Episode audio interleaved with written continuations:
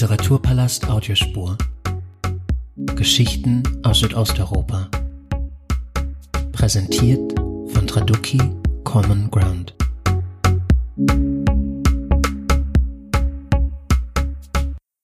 Ich begrüße Sie ganz herzlich zu diesem Audioformat. Mein heutiger Gast ist die Schriftstellerin Barbie Markovic, mit der ich mich über die 90er Jahre und die Gegenwart, über Belgrad und Wien und über Rollenspiele und Zeitreisen unterhalten möchte.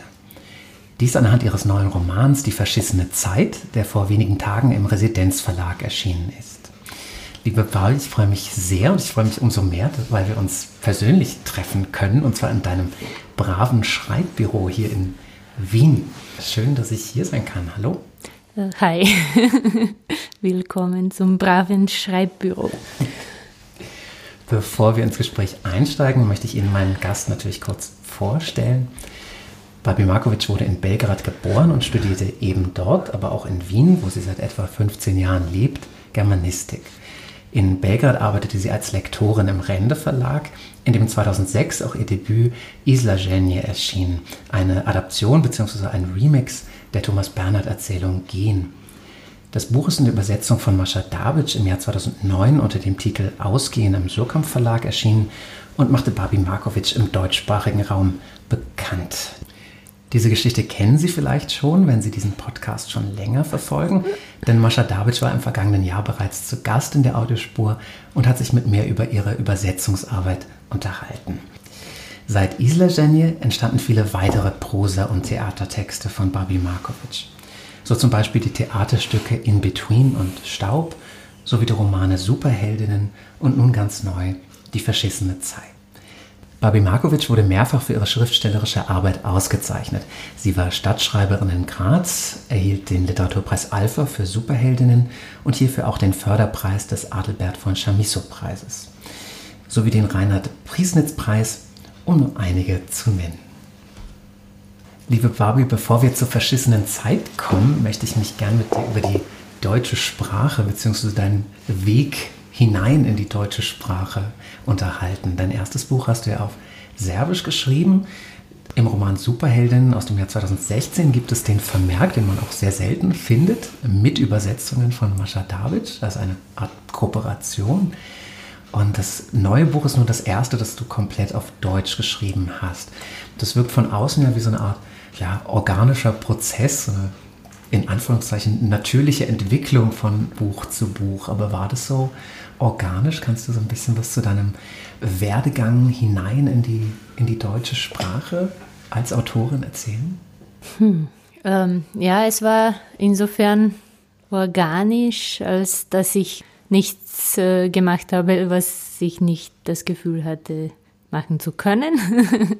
Aber es war Arbeit auch, dahin zu kommen. Also ich habe auch immer noch nicht das Gefühl, dass ich so gut Deutsch kann, dass ich mich einfach hinsetze und einen Roman schreibe, aber es gibt ein paar Leute, die mir immer wieder helfen, dass das, was ich geschrieben habe, noch ein bisschen mehr nach deutscher Sprache klingt. Äh, ich mache aber seltsame Fehler. Also inzwischen funktioniert es eigentlich ganz gut und ich schreibe alles fast auf Deutsch.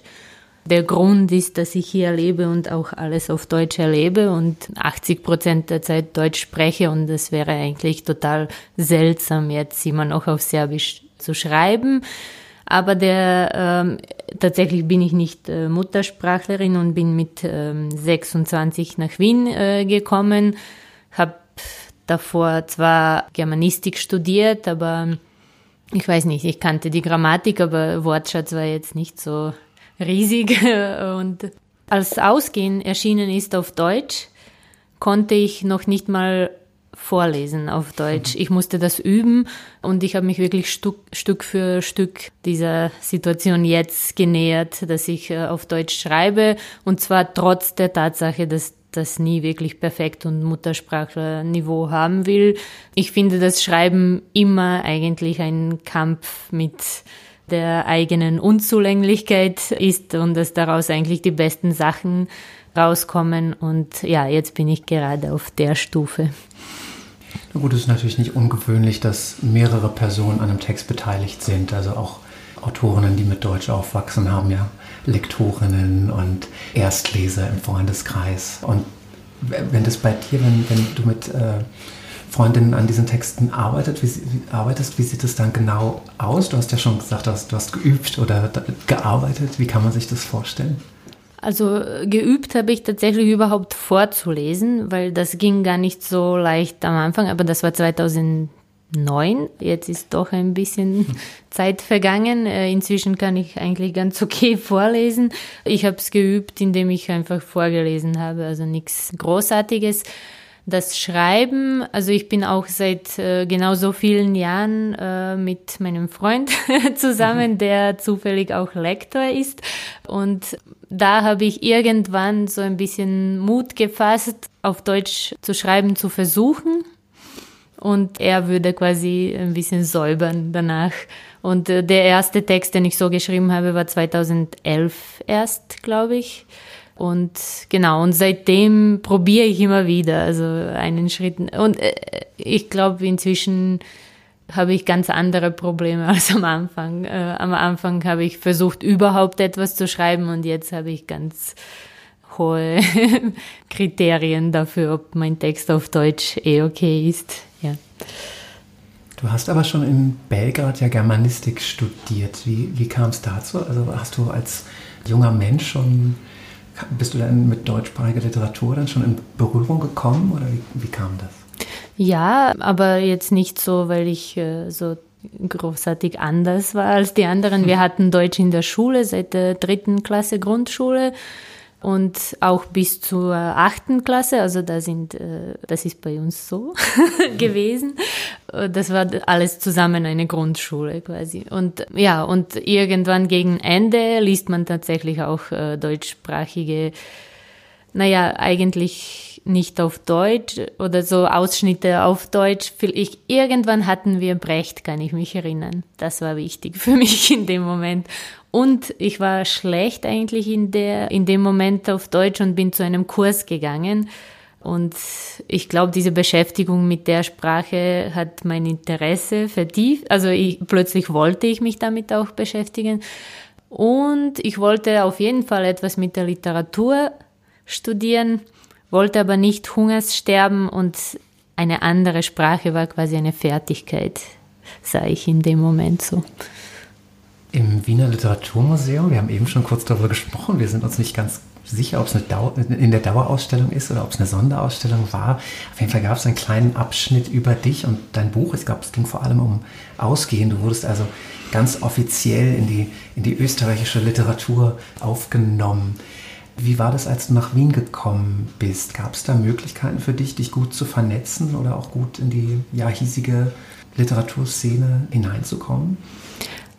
Ich bin nach Wien gekommen mit 26. Ich war überhaupt keine Autorin. Ich hatte gerade dieses eine erste Buch äh, in Belgrad veröffentlicht und äh, habe dann, während ich äh, in Wien Flyer verteilt äh, habe, hin und wieder tatsächlich in so einem Computerraum an der Germanistik meinen Namen in Google eingetippt und gesehen, okay, mein Buch ist irgendwie in der Auswahl für den NIN-Preis und äh, da läuft ein bisschen was und es gibt ein paar gute Kritiken, aber ich habe nichts davon mitbekommen und habe mich tatsächlich noch nicht wirklich als Autorin gesehen und es hat auch drei Jahre und viele Zufälle gebraucht, bis ich zuerst dieses Surkamp-Buch hatte und dann noch sicher drei Jahre, bis ich ohne zu lachen sagen konnte, ich bin Autorin.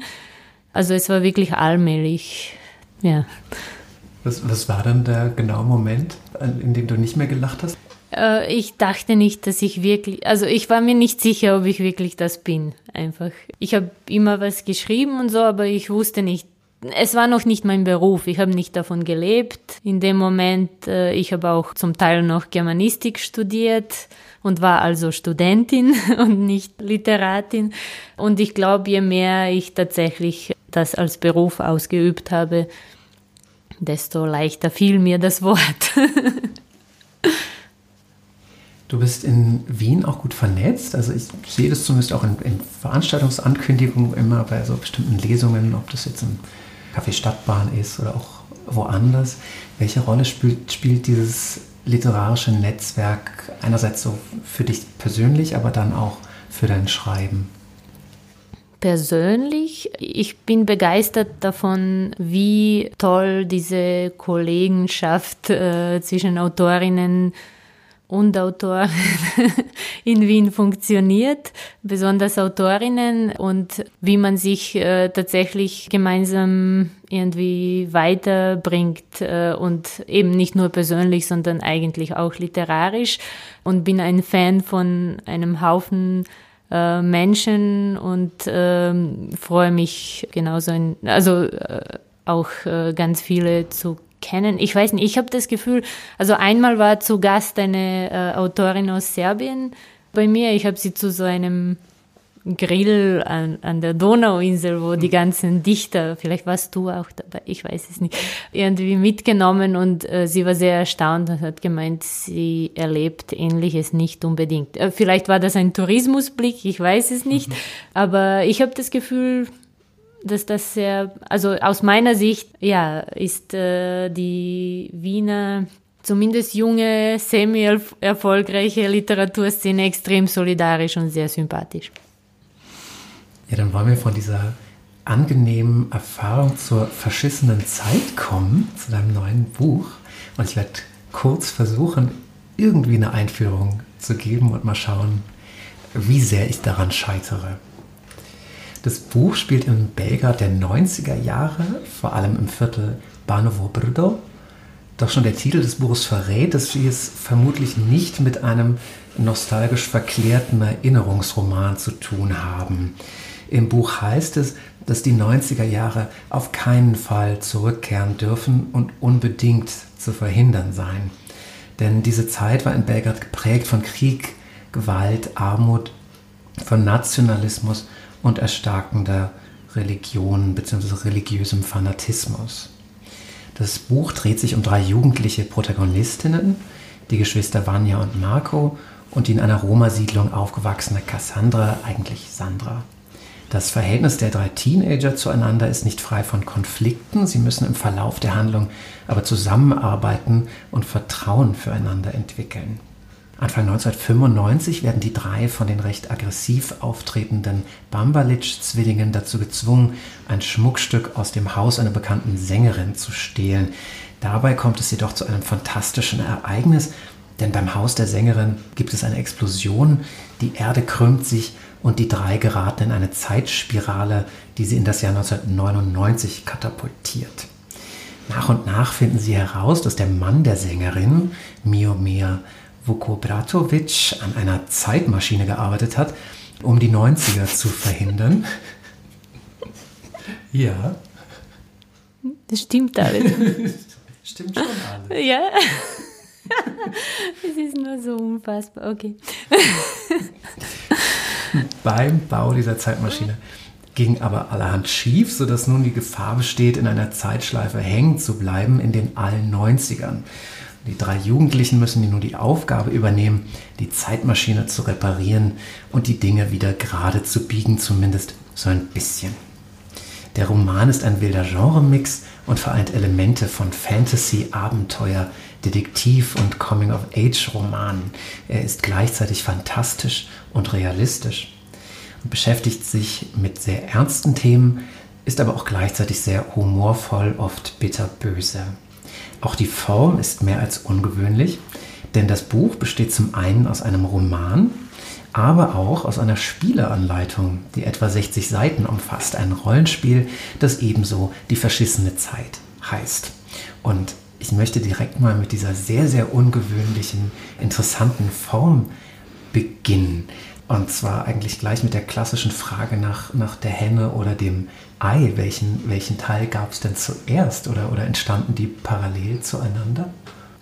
Nein, also die, äh, da gibt's äh, im Gegensatz zur Henne und dem Ei ist es leichter, glaube ich, festzustellen. Also am Anfang stand tatsächlich das Spiel, beziehungsweise stand noch nicht, musste auch geschrieben äh, und gespielt äh, werden. Und das habe ich gemacht mit ja, zwei Spielgruppen, aber eine war dann doch äh, ausdauerfähiger und hat zu Ende gespielt und äh, das habe ich alles äh, aufgenommen und transkribiert. Das waren vier, fünf Sitzungen, jeweils drei, vier Stunden und äh, wir haben eigentlich die verschissene Zeit durchgespielt und ganz viel davon, was wir damals in dieser Spiel verschissenen Zeit erlebt haben, äh, ist dann in den Roman gekommen musste aber extrem angepasst äh, werden, äh, da die Form des Spiels und eben so ein Text dann doch anders funktionieren und das, was im Spiel sehr aufregend war, im Text nicht so toll gewesen wäre vielleicht.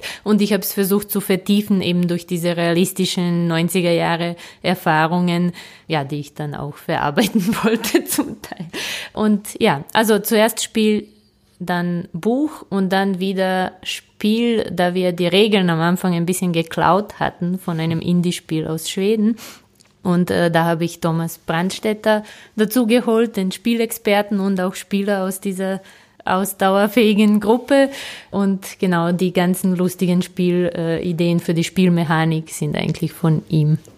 Aber war das dann von Anfang an schon sehr der Gedanke, anstelle mir jetzt irgendwie hier Notizen zu machen oder die Wände voll zu schreiben mit irgendwelchen Post-its, entwickelst du so eine Art Spiel, aus dem dann ein Roman entsteht? Oder war dieses Spiel eigentlich erstmal nur so eine Idee, weil du äh, einen guten Abend haben wolltest? Nein, also ich mache nichts, nicht so viel Arbeit, nur weil ich einen guten äh, Abend haben will. Das war tatsächlich wirklich viel Arbeit, so ein Spiel zu machen.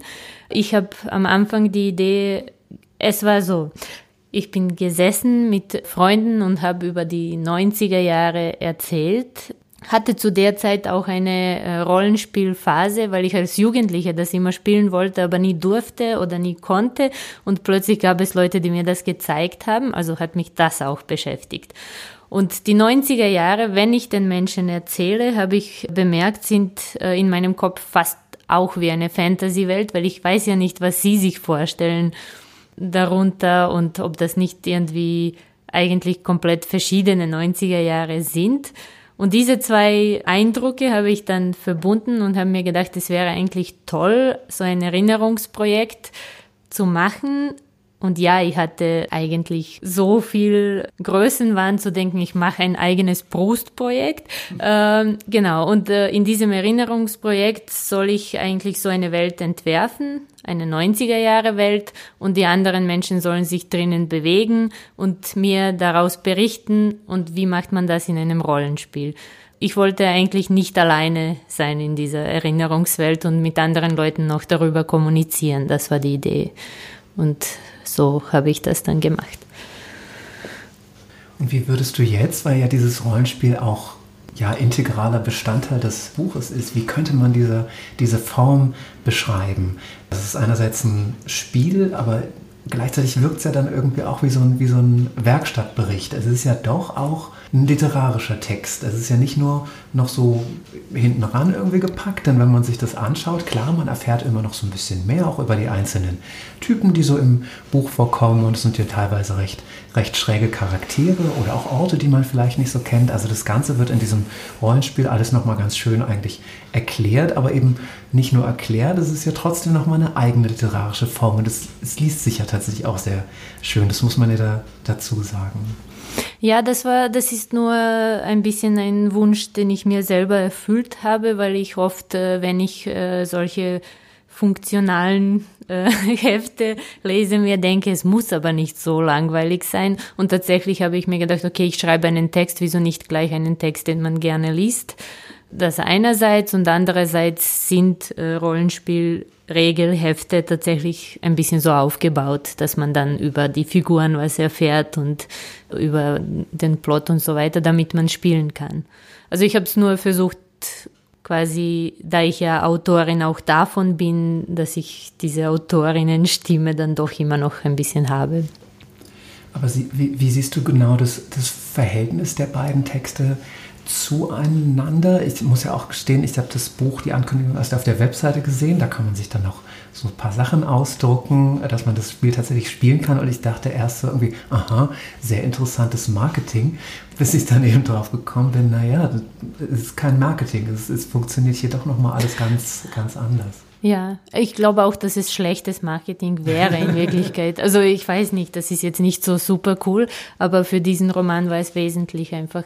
Äh, ich finde, dass, also ich mag jetzt nichts spoilern, aber wenn man bis zum Ende gelesen hat, bekommt man eine Art Aufforderung mhm. zu spielen. Muss man nicht machen, aber es wäre möglich und wenn jetzt ein paar Leute auch äh, spielen wollen, könnten sie quasi es selber versuchen mit diesen 90er Jahren. Es ist spielbar, also von dem her ist es einfach ein normales Regelbuch, aber das Ganze gehört schon zum Roman dazu. Aber das sieht man eben am Ende, das ist ein bisschen. das ist das Ende vom Roman. Das ganze Projekt begann damit, dass du dich mit den eben 90er Jahren auseinandergesetzt hast. Dieses, wie du schon gerade gesagt hast, das Proustsche Experiment im Grunde. Ähm, wieso spielen diese 90er so eine große Rolle, beziehungsweise was hat dich vor allem an dieser Zeit interessiert, dass du dich damit auch literarisch noch so verstärkt auch beschäftigen wolltest? Ja, ich war eigentlich, habe ich gezögert, wieder so ein nationalspezifisches Thema äh, zu nehmen, da ich sowieso in die Schubladen gesteckt werde oft und äh, mich dann irgendwie dagegen wehre und dann wähle ich genau so ein Thema. Seltsam. Aber es ist eine Welt, die ich kannte. Es ist meine Jugendzeit. Es ist die krasseste Zeit, die ich kannte und die absurdeste. Und ähm, ich glaube, es kommt jetzt langsam, es werden ganz viele Leute sich äh, mit den 90ern beschäftigen. Einfach, das ist die traumatische, äh, seltsame, bunte, krasse Zeit, also für die, die es erlebt äh, haben. Und irgendwann kam mir der, der Gedanke, ja, ich meine, ich bin Autorin und die 90er waren unfassbar natürlich schreibe ich was über die 90er Jahre. ja. Diese 90er Jahre benennt schon der Titel des Buches als Faschissen. Ich war mir nicht ganz sicher, ob das nicht, äh, ob der Begriff in Deutschland anders benutzt wird als in Österreich. Ich glaube, da komme ich mittlerweile selbst ein bisschen durcheinander. Aber Verschissen heißt ja nicht beschissen. Können wir den Unterschied? Äh, ja, also beschissen machen? stimmt auch. zum Teil natürlich. Es ist für die Figuren und auch für mich halt äh, auch meine einzige Jugendzeit und für die wahrscheinlich auch. Jedenfalls, oder vielleicht nicht, wenn die Leute spiel, das Spiel spielen und sie eine andere Jugendzeit, aber zu kompliziert. Äh, jedenfalls fair äh, stimmt aber auch. Einfach in dem Sinne, dass man das Gefühl hatte, alles steht still, man kommt nicht vorwärts als Mensch, als Person, im Beruf, äh, wie auch immer, in der Bildung und so weiter. Was natürlich nicht ganz stimmt, aber dieses Gefühl, dass man da sitzt, gefangen ist in den 90er in Serbien und die Zeit, eigene Lebenszeit verscheißt, ja, das ist ein, ein auf jeden Fall war modern. Genau, also verschissen heißt ja irgendwie auch so verplempert oder nicht, ja, nicht gut ja, genutzt. Ja. Und unweigerlich muss man natürlich an den Autor denken, der schon erwähnt wurde, nämlich an Proust und die verlorene Zeit. Also das ist wieder äh, ja, ver verlorene, nicht wiederzuholende äh, Zeit. Darum geht. Äh, und dieser Klassiker taucht auch im Buch auf. Er wird von, von Vanya, von der, man kann schon sagen, Hauptfigur des Buches, im Bus gelesen vermutlich aber hast auch du Proust gelesen in der äh, Vorbereitung oder in, im Schreibprozess. Oder, ähm. Ja, ich habe auch ein paar Stellen von Proust geklaut, aber das wird nicht äh, auffallen. Aber ich habe tatsächlich auch, äh, das ist ein bisschen autobiografisch auch, äh, mit circa, also zwischen, weiß ich nicht, 17 äh, und 20 habe ich den ganzen Proust ausgelesen, tatsächlich in diesen Öffis in Belgrad und teilweise unter wirklich ich weiß nicht, hunderten von verschwitzten Achseln, die um mich herum äh, äh, waren und so und fand das damals schon ganz lustig, lustigen Widerspruch und ich weiß nicht, für mich persönlich ist die Brustlektüre eine der wichtigsten gewesen, auch weil man das so lange liest, dass man sich irgendwie befreundet mit, mit dieser Art auch von Autor und der Figur, die und so weiter und auch von dieser Art Projekt. Ja, so einem, wie sagt man das, obsessiven langjährigen Crazy-Projekt. Also das schätze ich zumindest sehr. Nicht, dass ich das schaffe zu machen, aber, aber ja. Dein Text setzt sich mit Erinnerungen auseinander und im Mittelteil findet sich ein Abseits, in dem es heißt, dass sich die Menschen im Grunde nie richtig erinnern können. Häufig denken sie, dass sie sich erinnern, aber das stimmt nicht. Wie zeigt sich diese Erkenntnis oder diese Annahme in deinem Buch? Naja, das Buch ist in Wirklichkeit eine Manifestation dieses Problems, äh, finde ich. Und äh, eigentlich ist äh, das Buch quasi mein Ausweichen. Da eines der Probleme für mich war, wie schreibe ich über diese 90er Jahre, die nicht nur mir gehören, die alle völlig anders erlebt haben und so weiter.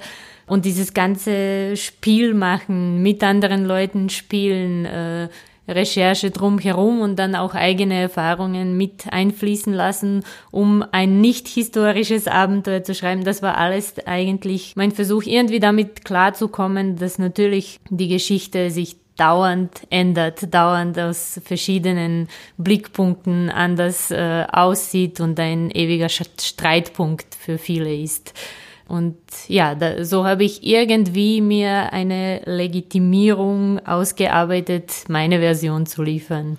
Dachte ich, also schauen wir mal. Das Buch spielt in den 90ern. Es beginnt aber mit einer kurzen Szene zum Jahreswechsel 84, 85. Warum, warum dieser Einstieg? Warum dann doch noch die, die 80er? Ähm, dieser Einstieg, also ich weiß eigentlich nicht warum, äh, außer dass äh, als ich schon am Buch gearbeitet habe, mir ein Bekannter erzählt hat, so eine Geschichte von einem Kind, äh, das plötzlich erfahren hat, wie die Zeit funktioniert und dass die Jahre eben äh, sich auswechseln und durchgedreht ist, weil, also das äh, die ganze Geschichte vom Anfang und ich fand das extrem interessant und passend auch, wie die, die Sache mit den Jahren da schön problematisiert wird und mit der Zeitmessung und ich fand es einfach so schön auch für mein Buch und habe es gleich äh, gestohlen. Genau, ich weiß nicht, das ist der eigentliche Grund, ja, wenn man ehrlich ist. Ja. Naja, tatsächlich ist es eine sehr, sehr schöne Einführung, weil man, weil es diese Verstörung auslöst in der, in der Vanya, weil sie eben merkt, von einem Tag auf den anderen kann sich irgendwie alles verändern und nichts ist eigentlich sicher, was natürlich eine Sache ist, die sich dann durch den gesamten Roman zieht. Und wir erfahren auch schon, in welchem Viertel sich das Geschehen abspielt, nämlich in äh, Barnovo Brdo. Was ist das für ein Viertel genau und warum spielt, warum spielt der Roman genau hier?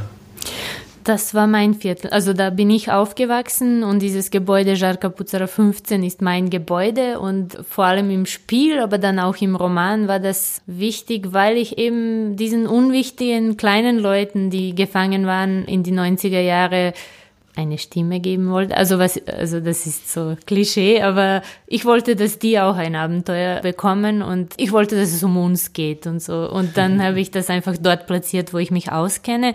Für das Spiel war das wichtig, weil wenn die Leute dann plötzlich in dieser Welt äh, gesagt haben, okay, wir wollen nach links, dann wusste ich genau, was links ist und so weiter. Und dadurch ist diese, also räumlich war die Welt schon da und man konnte einfach andere Sachen äh, ausleben und ich musste nicht jede Ecke erfinden. Und was man noch sofort merkt in diesem, in diesem ersten Stück, ist diese doch sehr eigenwillige Erzählinstanz des Romans, die für mich tatsächlich sehr, sehr schwer zu greifen war, was ich allerdings auch sehr schön fand.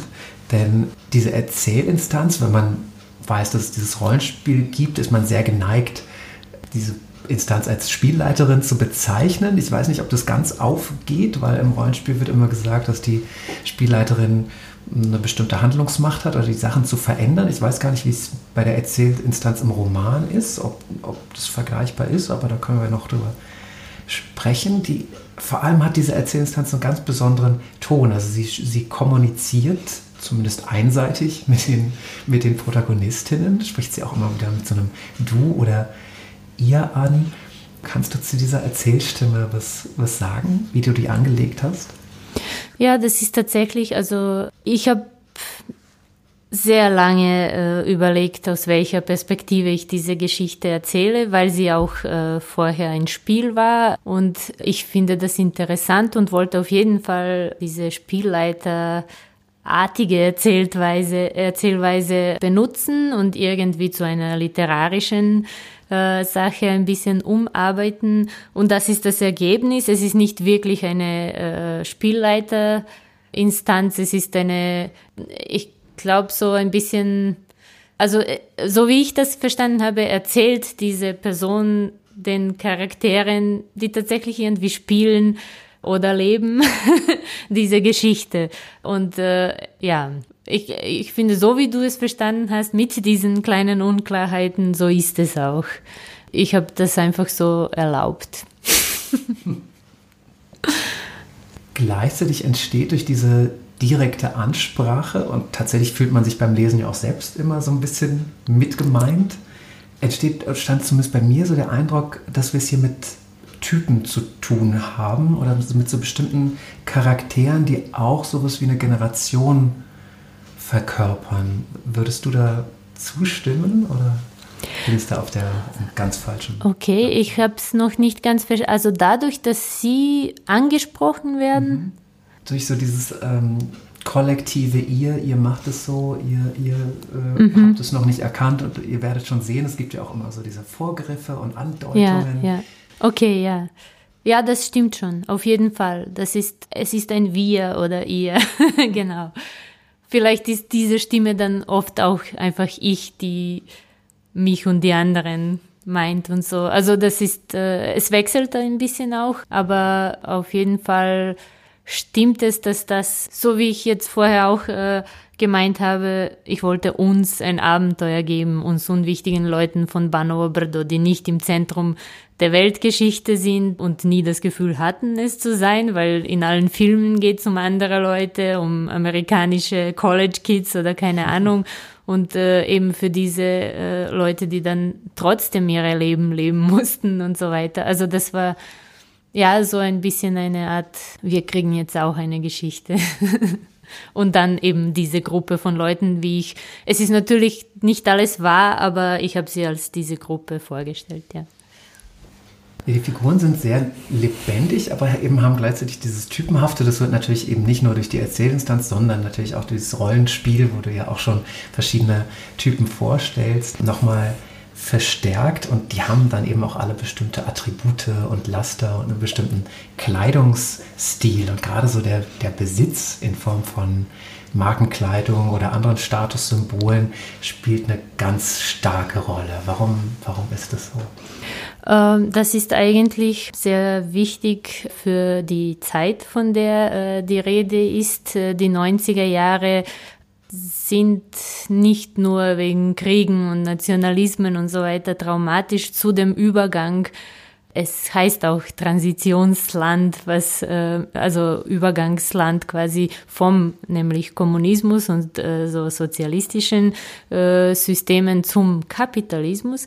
Und äh, tatsächlich ist das das auffälligste gewesen, äh, wie plötzlich Besitz unverschämt ausgeübt werden kann und äh, im Kleinen, also im Schulhof, die Marken und solche Sachen extrem wichtige Rolle spielen, während ich tatsächlich mich an ein paar, zumindest Wochen meines Lebens erinnern kann, wo wir alle die gleichen Mäntel äh, aus dem gleichen blauen Stoff getragen haben und äh, ja, und das ist etwas, was für uns gleichzeitig toll war und das ist genau wie ich die 90er Jahre in Erinnerung habe. Plötzlich gibt's diese Sachen und die sind bunt und die sind besser als unsere blauen Mäntel und das, was wir bis jetzt äh, hatten und man konnte irgendwie individuell dadurch sein und so weiter. Gleichzeitig ist sowas brutal und macht äh, Klassen und ja, macht ganz vielen Menschen das Leben schwer. Das ist in Wirklichkeit so ein Übergangs Trauma, das das Land auf ganz vielen Ebenen gehabt hat und immer noch eigentlich austrägt. Also die ganze Region, würde ich sagen. Und äh, im Kleinen halt im Schulhof äh, war das bei den Kindern so. Speaking of Schulhof, deine Protagonistinnen sind alle im jugendlichen Alter, Teenager, waren ja erst 13, die anderen beiden 15. Und sie trauen den, sie trauen den Erwachsenen nicht und merken, merken, da stimmt irgendwas nicht. Warum hast du dich für Jugendliche Protagonistin entschieden? Die hatten, haben ja ohnehin mit, mit Pubertät und allem Möglichen schon so viel zu tun. Würdest du ihnen auch noch irgendwie diese auf die Welt retten zu müssen oder zumindest ihr, ihren Bezirk? Ja, also wie gesagt, das ist mein Erinnerungsprojekt und ich war in den 90ern 13 und 15 und dann am Ende 20 und das ist äh, quasi, das sind die Augen, mit denen oder die, also altersmäßig die Augen, mit denen ich das erlebt habe äh, und von dem her war es für mich natürlich. Also es wäre alles andere, hätte viel mehr begründet werden müssen und das war einfach, äh, wenn ich über die 90er Jahre nachdenke, dann denke ich an 13-jährige Leute. Einfach. Ja. Ich fand es eigentlich ganz schön, dass die in dem Alter sind, weil sie sind nicht mehr Kinder, die mehr oder weniger die Dinge nicht bemerken, aber eben auch noch keine Erwachsenen, dass ja. sie sich groß wehren können, sondern in dieser Zwischenposition die Dinge zu durchschauen. Also sie merken ganz genau, ihre Vereltern handeln nicht verantwortungsbewusst und müssen ständig Entscheidungen treffen können es aber natürlich auch nur bis zu einem bestimmten Grad. Also das ist natürlich eine ganz interessante Position da in der, in der Mitte, so mhm. zwischen Kind und Erwachsenen. Ja, das ist auch äh, eine äh, beliebte, ein beliebtes Alter. Also ich meine, die haben mehrere Alter, aber so immer in, in, dem, in der Spanne äh, relativ beliebt halt auch in der Literatur. ich bin jetzt nicht die Erste.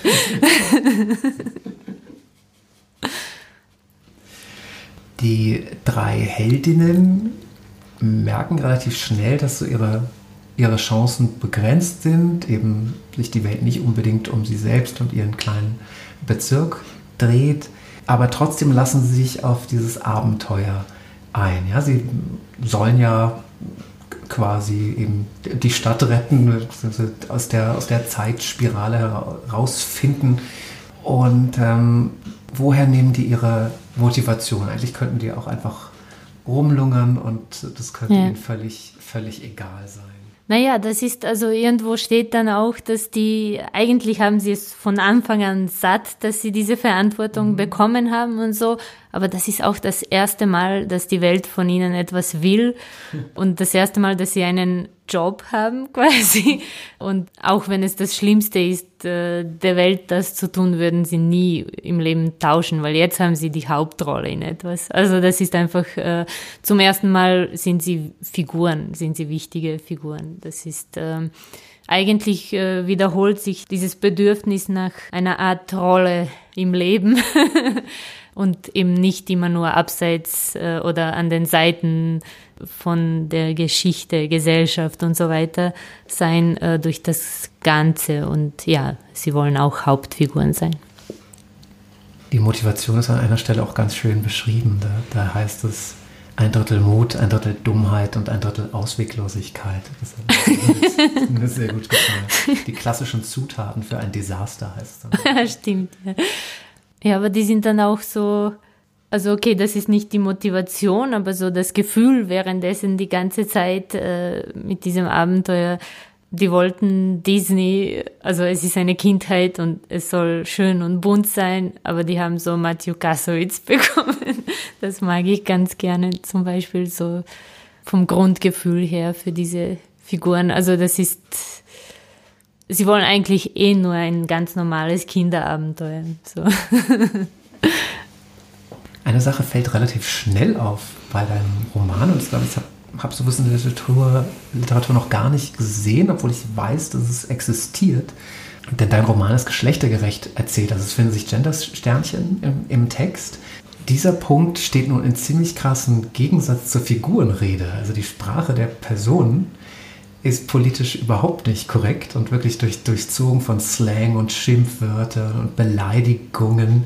Kannst du was zu diesem, zu diesem Bruch sagen, dass du einerseits auf Ebene der Erzählinstanz und aber mhm. auf der Figurenrede so, so völlig anders Aber ich finde nicht, dass die Figuren so sehr politisch inkorrekt sind. Also die, die verwenden alle Schimpfwörter, die es gibt. Das stimmt schon, da passen sie gar nicht so äh, auf und da würden sie auch in alle Richtungen. Es, ist ein, es sind Pauschalschläge mhm. und äh, Schimpfwörter, die es gibt auch. Und also in diesen Tiraden werden einfach alle Sachen, die sie können, mit denen sie egal wen verletzen können, an die Leute geworfen. Aber grundsätzlich eigentlich habe ich einfach aus dem eigenen Gefühl und Geschmack gerne diesen Figuren einige Sachen gegeben, die ich nicht hatte in den 90ern, die ich gerne gehabt hätte. Und das sind eben Bewusstsein über diese Geschlechter, Verhältnisse. Na gut, das mit dem Nationalismus war mir von Anfang an suspekt eigentlich, aber an ganz vielen Stellen habe ich mich entschieden, diesen Figuren das zu geben, dass sie das einsehen einfach und schon da dafür kämpfen, quasi. Aber gerade die, die Schimpftiraden fand ich dann auch wieder interessant, weil hier ja schnell deutlich wird, dass es aus dem irgendwie Serbischen adaptiert wurde ins, ins Deutsche, weil die Art zu schimpfen ist ja doch eine ganz andere oder, oder zumindest, zumindest ein bisschen anders. Ja, ich muss sagen, das sind natürlich äh, Sammlungen an Schimpfwörtern und nicht etwas, was jeder Mensch jetzt auf der Straße plötzlich so also vorsagen könnte. Und zum Teil sind sie erfunden und ja, so irgendwie angepasst, konstruiert und so weiter. Äh, ganz am Anfang habe ich eben Sachen gesammelt und es hat mir ganz gut gefallen, äh, sie wortwörtlich zum Teil ins Deutsche zu übersetzen und einfach auch dieses Schimpfgut der deutschen Sprache, äh, die in diesem Bereich vielleicht eher ein bisschen Unterstützung braucht, zur Verfügung zu stellen. Ja, ich fand es einfach interessant, kreativ, voller Bilder, verrückt und äh, habe mich ganz früh entschieden, das äh, ein bisschen als eine Kunstsprache zu pflegen in dem Roman. In der Spielanleitung unter dem Punkt Gewalt wird als allererstes noch vor Krieg und sonstigen kriminellen Handlungen, die ja auch eine Rolle spielen im Buch, die Sprache erwähnt. Wie hast du versucht, ich finde, man merkt es auch, aber wie kannst du dazu noch, kannst du das beschreiben, wie du versucht hast, diese Gewalt in die Sprache einzubauen, dass man das erkennt? Ich habe jetzt nicht extra versucht, die Gewalt in die Sprache einzubauen. Die Sprache der 90er Jahre ist voller Gewalt einfach auf Serbisch gewesen.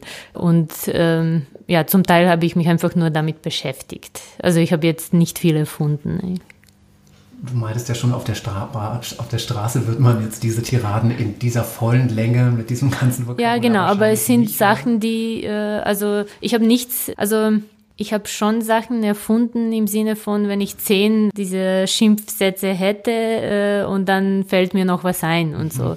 Aber eben, dass man zu so einer Gewaltsprache neigte, und äh, ganz viele Abhandlungen beziehen sich auf Sachen, die es wirklich äh, gibt und gab. Ja, das stimmt schon. Und natürlich sind jetzt nicht alle so super geschickt, dass sie zehn Minuten eine Schimpftirade runterratten können. Vielleicht reicht dann nur ein Satz. Aber wenn dieser eine Satz oder verschiedene solche Sätze 60 Mal am Tag von verschiedenen Personen fallen, dann ist die Sprachrealität trotzdem so. Ich fand diese, eben diese überspitzte Darstellung, diese, diese, ähm, diese Übersteigerung des Schimpfens. Dadurch entsteht ja so eine bestimmte Komik. Gleichzeitig werden aber diese, diese Traumata verhandelt. Und das finde ich ganz schön an diesen Schimpftiraden. Man merkt genau, äh, die, die, Figuren sind wütend, die sind verzweifelt, die halten es überhaupt nicht aus eigentlich in dieser Welt, in, in der sie von allen verlassen wurden. Und gleichzeitig entsteht durch diese Überspitzung dieser Humor. Also man muss ja wirklich mehrfach auch lachen, weil es einfach so absurd und so viel ist an, natürlich nicht den ganzen Text, aber immer an einigen Stellen. Ist diese Übersteigerung oder ist dieser Humor auch ein, auch ein Mittel, um mit dieser Verletzung umzugehen? Ja, ja, und das ist, glaube ich, grundsätzlich etwas, was ich äh, gerne mache. Wenn schon etwas Schreckliches, Traumatisches, dann lustig. so, ich weiß auch nicht. Das ist, äh, das ist etwas, was ich gerne auch mag. Also ich, ich mag den Humor, der verzweifelt ist und ich mag die Verzweiflung, die, die zum Lachen bringt, ähm, das ist für mich so etwas, worauf ich als Konsumentin der Kultur anspringe. Und offenbar habe ich das viel gemacht in dem Roman. Während die drei dieses Abenteuer bestehen, gibt es immer wieder Zeitsprünge. Sie landen immer mal wieder in anderen Jahren, müssen sich dann immer erst zurechtfinden. Eben ihr Bewusstsein bleibt gleich, aber ihre Körper verändern sich, ihre Umgebung verändert sich. Alle anderen eben auch, sie selbst nicht, weil sie in der Nähe dieser Explosion waren. Deshalb äh, sind sie da besonders. Zeitreisen spielen ja generell eine große Rolle in, in der Literatur, in der, in der Popkultur. Hast du dir da viele Sachen dann noch angesehen oder aus einem Fundus von Dingen geschöpft, die du ohnehin schon kanntest? Ja, ich habe also extra dafür habe ich dann noch ein paar äh, Sachen mir angesehen und äh, habe ganz früh festgestellt und an, also gelesen und so.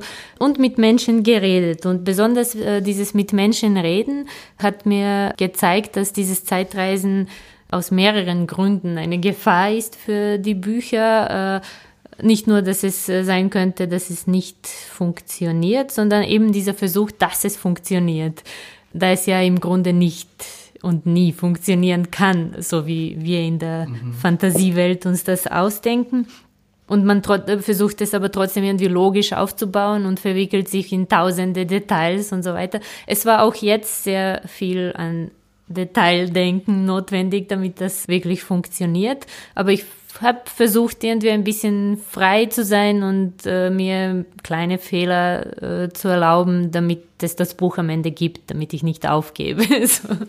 Und tatsächlich habe ich einmal, äh, weil ich hatte so am Anfang von Corona ein, ein Stipendium in Arizona und irgendwie kam ich da zu so einem Tisch, wo so ein MIT-Professor neben mir gesessen ist für Physik.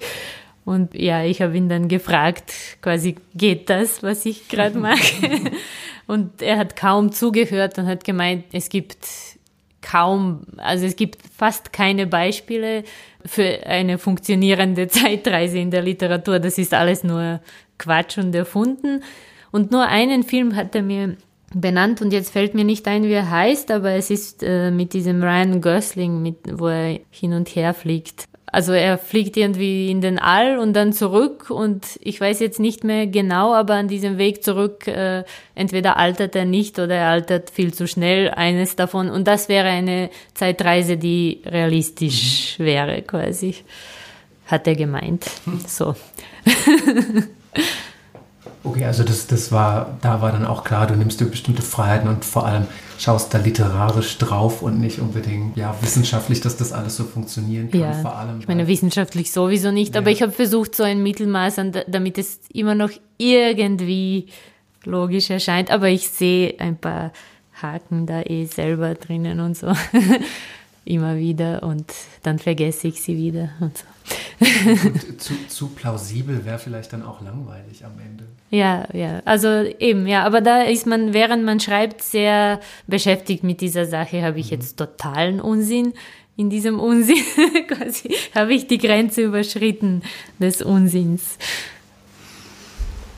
Es war schwierig beim Schreiben, diese ganzen Zeitebenen im Blick zu behalten und die miteinander zu verknüpfen. Warum lässt du deine Protagonistinnen dann trotzdem durch die Zeit reisen? Sie könnten natürlich ja auch ja nur aus einem Jahr berichten. Weil eben ganz am Anfang habe ich gedacht, ja, ja, ich schreibe über die 90er. Und dann habe ich ganz schnell festgestellt, es ist nicht das Gleiche, wenn ich ich müsste mich dann entscheiden, schreibe ich über 93 mhm. oder über 99. Es kommt eigentlich im Rahmen der 90er andere Welten. Mhm. Und ich wollte aber alles erwähnen. Ich weiß nicht, äh, da wurde ich gierig irgendwie. Mhm. Äh, und dann habe ich das ins Spiel eingebaut mit der Zeitreise und das ist dann geblieben. Ja. Ich konnte mich nie wirklich entscheiden, welches Jahr ist jetzt das Repräsentative für die 90er der Schluss des Buches, und wir haben es ganz am Anfang schon angekündigt, endet nicht völlig offen, aber bestimmte Dinge bleiben unklar. Es gibt ja auch ganz viele Personen, die haben wir jetzt alle hier gar nicht erwähnt, also wirklich schräge, merkwürdige Figuren, die uns da so begegnen und die uns dann auch wieder verlassen, aber wissen auch nicht ganz genau, was mit denen so passiert. Also bei einigen wissen wir es, aber bei anderen dann, bei den meisten eigentlich nicht. Hm, warum hast du das so, so offen gehalten? Ja, ich glaube, das war jetzt, also mir ist es nicht so super wichtig vorgekommen, zu sagen, ob jetzt der Mio mir noch lebt oder nicht. äh, mir ging es dann doch um die Gesamtmessage mhm. des Buchs und das war, es war interessant. Dieses, äh, diese letzte Zeitreise ist eigentlich völlig für mich unvorhersehbar äh, passiert während wir gespielt haben. Ich habe gedacht, äh, die Spielerinnen werden zurückgehen in die Vergangenheit oder sowas.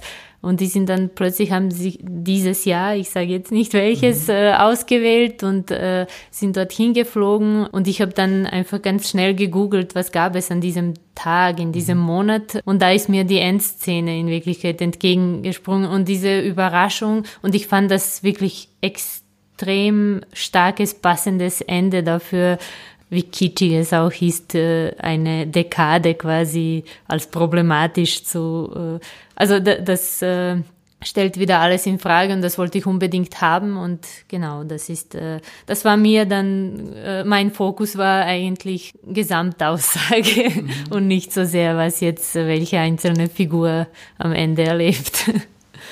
Ich meine, es ist auch nur kurz unklar und dann muss man eh selber spielen. Mhm.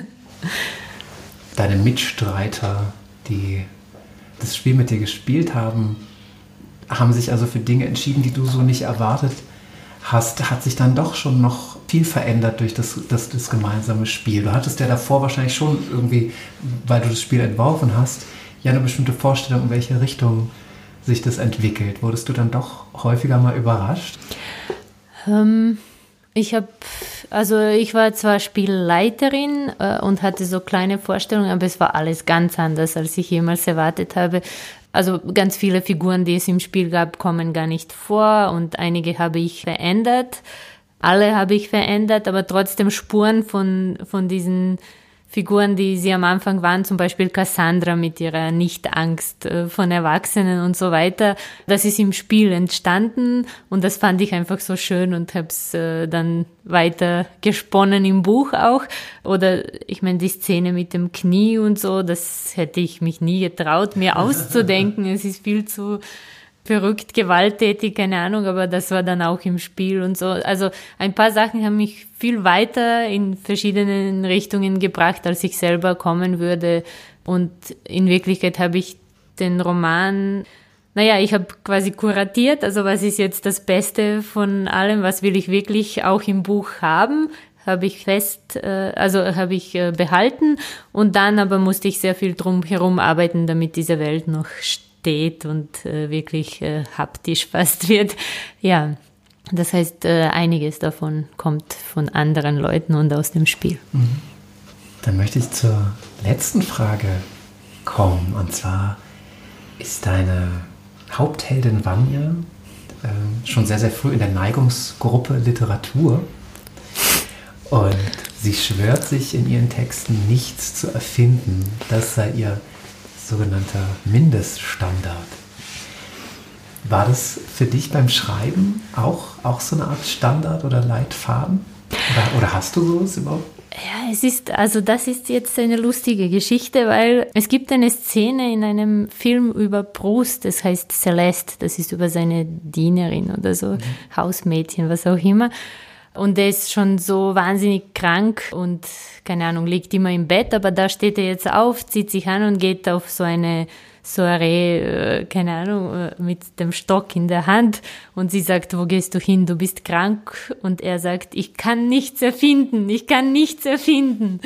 Und das ist mir irgendwie geblieben und ich glaube, es ist irgendwie mein Prinzip geblieben in irgendeinem Sinne, den ich nicht wirklich erklären kann, weil ganz viel davon, was im Buch passiert, ist absolut erfunden. Aber dieser Kern, den ich eigentlich nicht erklären kann, was für mich der Kern der Sache ist, vielleicht ist es die Emotion, vielleicht ist es, also irgendwas darf ich da nicht verraten. Aber da würde ich selbst gern drauf kommen, was. Also ich, ich finde das einfach nur ja, es war lustige Anspielung an Proust und äh, gleichzeitig so eine Untersuchung von dem, was ist, was ist es eigentlich, was mir so wichtig ist, nicht zu erfinden. Weil das Gefühl habe ich, also ich darf nicht lügen. Genau, das ist es vielleicht. Ich darf nicht lügen. Erfinden darf ich schon. Liebe Barbie, ganz lieben Dank. Danke dir.